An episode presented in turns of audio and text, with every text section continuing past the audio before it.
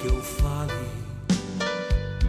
a língua dos homens, ainda que eu fale a língua dos anjos. Olá, meu irmão, minha irmã, paz e bem. Convido que junto comigo, Padre Kleber Palhoque, rezemos.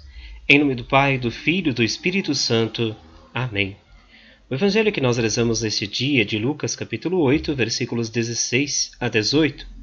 Naquele tempo disse Jesus à multidão: Ninguém acende uma lâmpada para cobri-la com uma vasilha ou colocá-la debaixo da cama.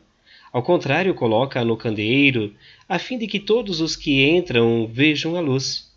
Com efeito, tudo o que está escondido deverá tornar-se manifesto, e tudo o que está em segredo deverá tornar-se conhecido e claramente manifesto. Portanto, prestai atenção à maneira como vós ouvis, pois a quem tem alguma coisa será dado ainda mais e aquele que não tem será tirado até mesmo o que ele pensa em ter. Palavra da salvação. Glória a vós, Senhor. Serei como um bronze que soa em vão se eu não tenho amor, amor aos irmãos. Meu irmão, minha irmã, o Evangelho de hoje nos convida a prestar atenção no que nós ouvimos aquilo que se torna centro da nossa vida. Aqueles que seguem sempre a trilha do amor, do seguimento, acabam também preenchendo o seu coração, seu corpo com este amor.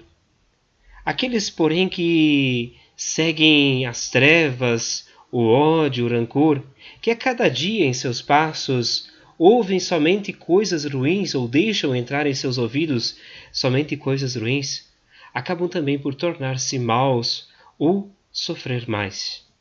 Jesus nos chama a atenção para percebermos ou filtrarmos o que nós ouvimos. Sermos também luz para os outros. Eis aqui um desafio. Não é somente ouvir, mas é também cuidar para que aquilo que nós ouvimos não deixe transformar os nossos atos em atos que não condizem com o reino de Deus ou que afastam os outros da gente. A pergunta que poderia guiar o nosso coração e a nossa oração hoje é esta: o que nós estamos ouvindo? Ao que damos ouvidos? O que entra em nosso coração?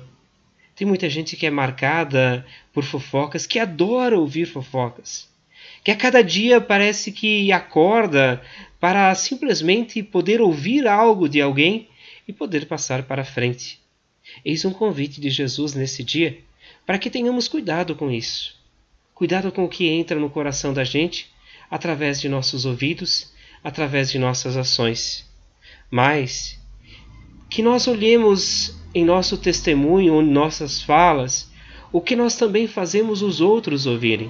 Eis um convite então especial para sermos discípulos e missionários do Senhor na nossa vida e na nossa história. Rezemos. Ave Maria, cheia de graça, o Senhor é convosco. Bendita sois vós entre as mulheres, e bendito é o fruto do vosso ventre, Jesus. Santa Maria, Mãe de Deus, rogai por nós, pecadores, agora e na hora de nossa morte. Amém. Que o Senhor nos abençoe, guarde e proteja, Ele que é Pai, Filho e Espírito Santo. Amém.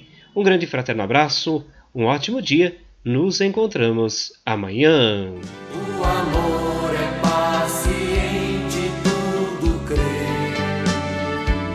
É compassivo, não tem rancor.